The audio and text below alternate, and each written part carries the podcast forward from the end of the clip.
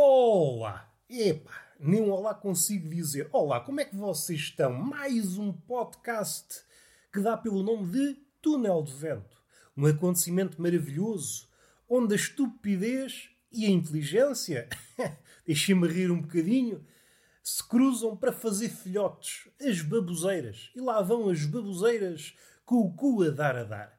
A inteligência, que nos trouxe cá, evidentemente, não vos estou a mentir, trouxe-nos cá como se fosse uma espécie de pai que vai levar os filhos à escola. Deixou-nos à porta do podcast.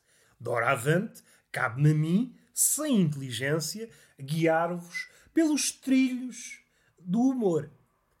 Perguntar-me-ão, Roberto, será que és capaz de levar o podcast para a frente sem inteligência? Meus amigos, meus caros ouvintes, meus excelsos escutadores destas pepitas. Vamos lá ver uma coisa. Os episódios que estão para trás, os 500 e tal episódios que estão para trás, comprovam a minha habilidade de dizer coisas e fica assim, sem adjetivo à frente, sem o recurso à inteligência. A inteligência está sobrevalorizada, meus amigos. A inteligência, a miúde, só atrapalha.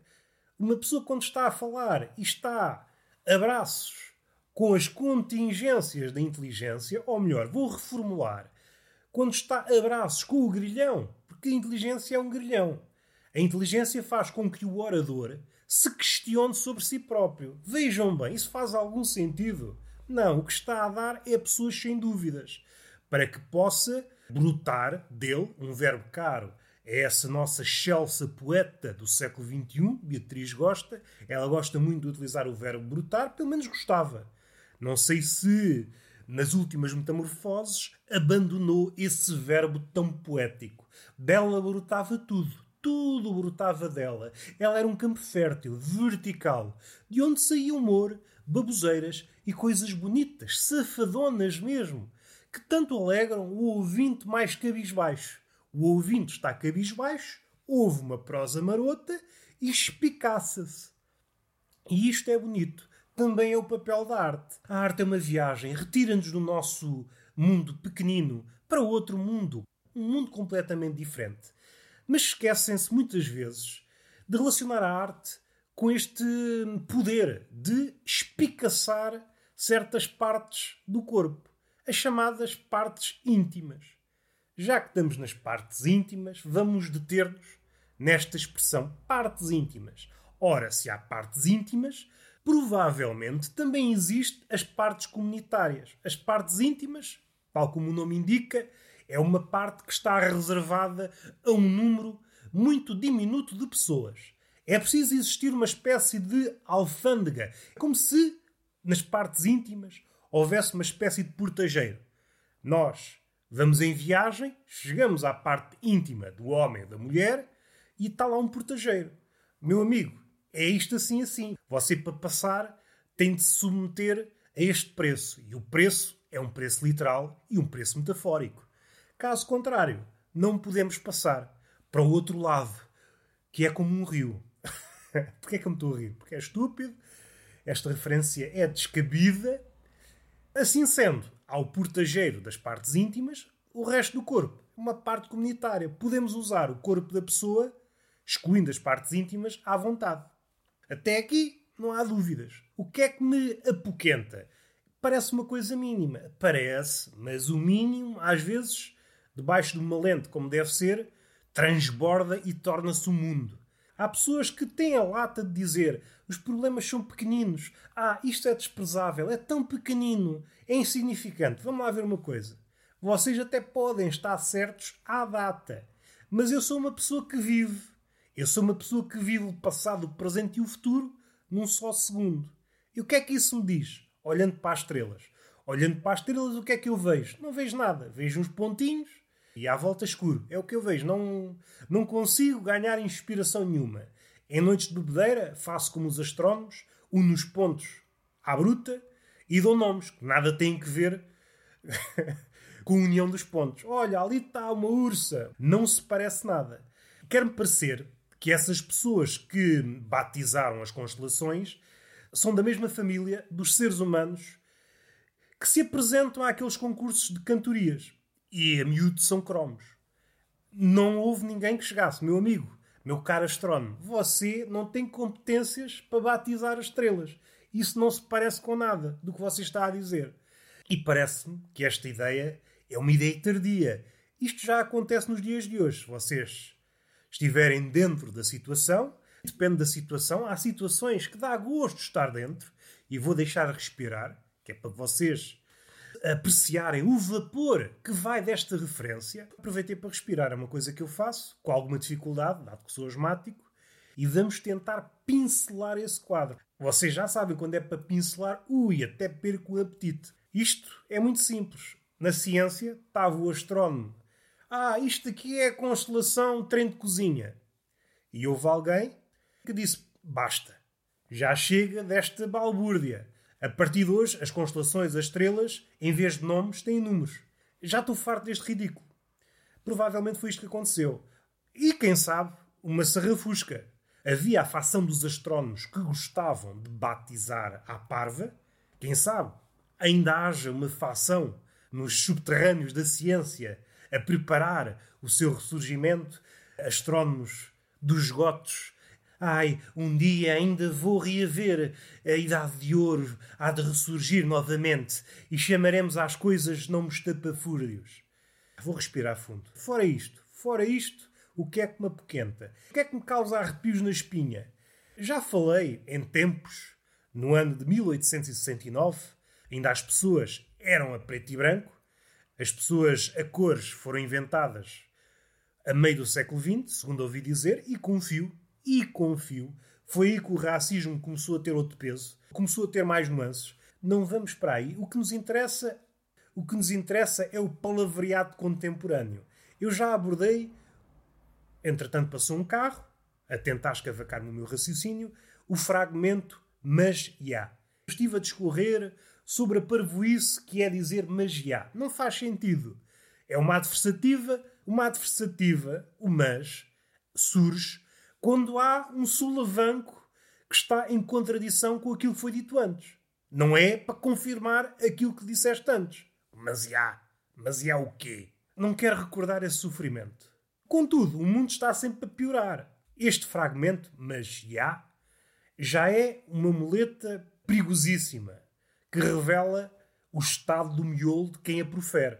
Só que, entretanto, surgiram novas pessoas com novos vícios estapafúrdios. Pessoas que dizem, já, é por aí, mas já. Quando ouço, já, é por aí, mas já, eu fico, o que é que se passou aqui, a nível de raciocínio?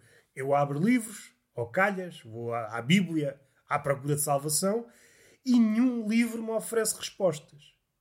A pessoa que não disse nada, antes desta frase, só para vos dar um contexto ainda maior. A pessoa não disse nada antes, mas disse que é por aí. É por aí o que é se tu não disseste nada. E depois diz, mas, já. Yeah. O que é isto, pá? Confirmas. A pessoa com quem estás a conversar é por aí. O quê? Ninguém sabe. Mas já. Yeah. E a pessoa do outro lado, que já está toda queimada do miolo, não consegue dizer algo tipo para o baile. O meu amigo, você não está a dizer nada com nada.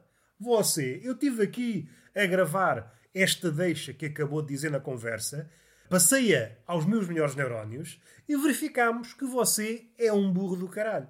Você está a falar, a falar, a falar, mas não diz, você não diz um pingo de sabedoria. É que é um pinguinho. Não estamos a falar de litrosas. Uma litrosa de sabedoria. É um pinguinho. Você não está a dizer nada, meu amigo. Não tem vergonha. E a pessoa, é pá, basicamente tipo mas há. Quando uma pessoa que é versada na muleta linguística fica encavacada, aí dá-se uma espécie de muleta ao relantim. A pessoa fica encavacada numa série de muletas. É pá, tipo, basicamente, mas há. Imaginem. Quando eu assisto, que já ouvi, isto não é um sketch. Isto não é um cenário hiperbólico. Não. Isto é um cenário realista. Até ponho um bigode que eu não quero ser reconhecido ao pé deste cenário. Então, mas estas pessoas, que são mesmo as pessoas que dizem é pá, sim, imagina, mas já, eu até gosto de livros. Tenho vontade de pegar no meu pônei e ir em direção à casa destes meninos. Para quê? para espancar estas pessoas. Vocês podem intrometer-se neste raciocínio e dizer: meu amigo, caro Roberto, meu compincha de podcast, mas porquê é que não tentas o diálogo? Meus caros colegas, o diálogo é impraticável nestas pessoas. Estas pessoas que dizem, é pá, mas já, imaginem, mas já, é por aí, isto é uma viagem. Como é que uma pessoa comunica com isto? Isto é uma série de muletas. Se abríssemos a cabeça dessas pessoas para fins académicos, faço aqui uma ressalva. Nunca abram a cabeça às pessoas à machadada, a não ser por fins académicos. Aí estão protegidos em tribunal. Meu amigo, diz o juiz, que o juiz trata assim as pessoas. Meu amigo, o que é que você fez à pessoa? Ouvi dizer, isto é para lá pia de juiz, ouvi dizer que você passou-se dos carretos e abriu a cabeça à machadada determinada pessoa. E vocês, em vossa defesa, nem precisam de advogado. Meu amigo, juiz, como é que você está? Está tudo bem? É só para dizer que tinha uma nervoseira no estômago e decidi fazer um paper científico para verificar se os neurónios na cabeça daquele rapaz tinham todos moleta. E eis o meu espanto, após dar várias machadadas, coisa que trabalhei à base do coco, um sonho que eu tenho, abrir as cabeças. Há esta expressão, tenho uma ideia que vai abrir as cabeças. Esta frase fascinava-me em criança, mas à medida que uma pessoa vai envelhecendo, percebe que a ideia não tem o gume necessário para abrir cabeças. A ideia não abre nada. A ideia não abre latas, sequer. Não abre nozes, quanto mais cabeças. Ora, mais adulto, decidi recorrer ao belo do Machado. Uma ressalva, eu não estou a ser bárbaro. Para fins académicos, para perceber de uma vez por todas o que é que habita a cabeça destas pessoas cujo palavreado não passa de muletas, umas atrás das outras. Eis o meu espanto quando verifico, após várias machadadas, que está apenas uma família e uma família moderna de neurónios. Isto é, uma mãe neurónio, um pai neurónio e um filho neurónio. Três neurónios na cabecinha daquele rapaz. E é aí que as lágrimas me correm testa abaixo. E depois testa acima, que estas lágrimas hum, não gostam muito de gravidade. Às vezes vão para baixo, depois vão para cima gostam de ser independentes. Fechei-lhe a cabeça com uma agulha e um fio de pesca que eu tinha para lá para casa. Não desinfetei. Isto desinfetar, eu não acredito nessas desinfecções. Não acredito nos bichos pequenos. Eu não acredito em nada disso. Eu não acredito em nada disso. Eu fiz mesmo a antiga. Naquele tempo em que não se acreditava na água, na limpeza, na higiene. Não houve pessoas que safaram. Houve. Muitas morreram. Mas houve algumas que safaram, o que só prova que ficam cá os mais resistentes. E está feito beijinho na boca e palmada pedagógica numa das nádegas. Até à próxima.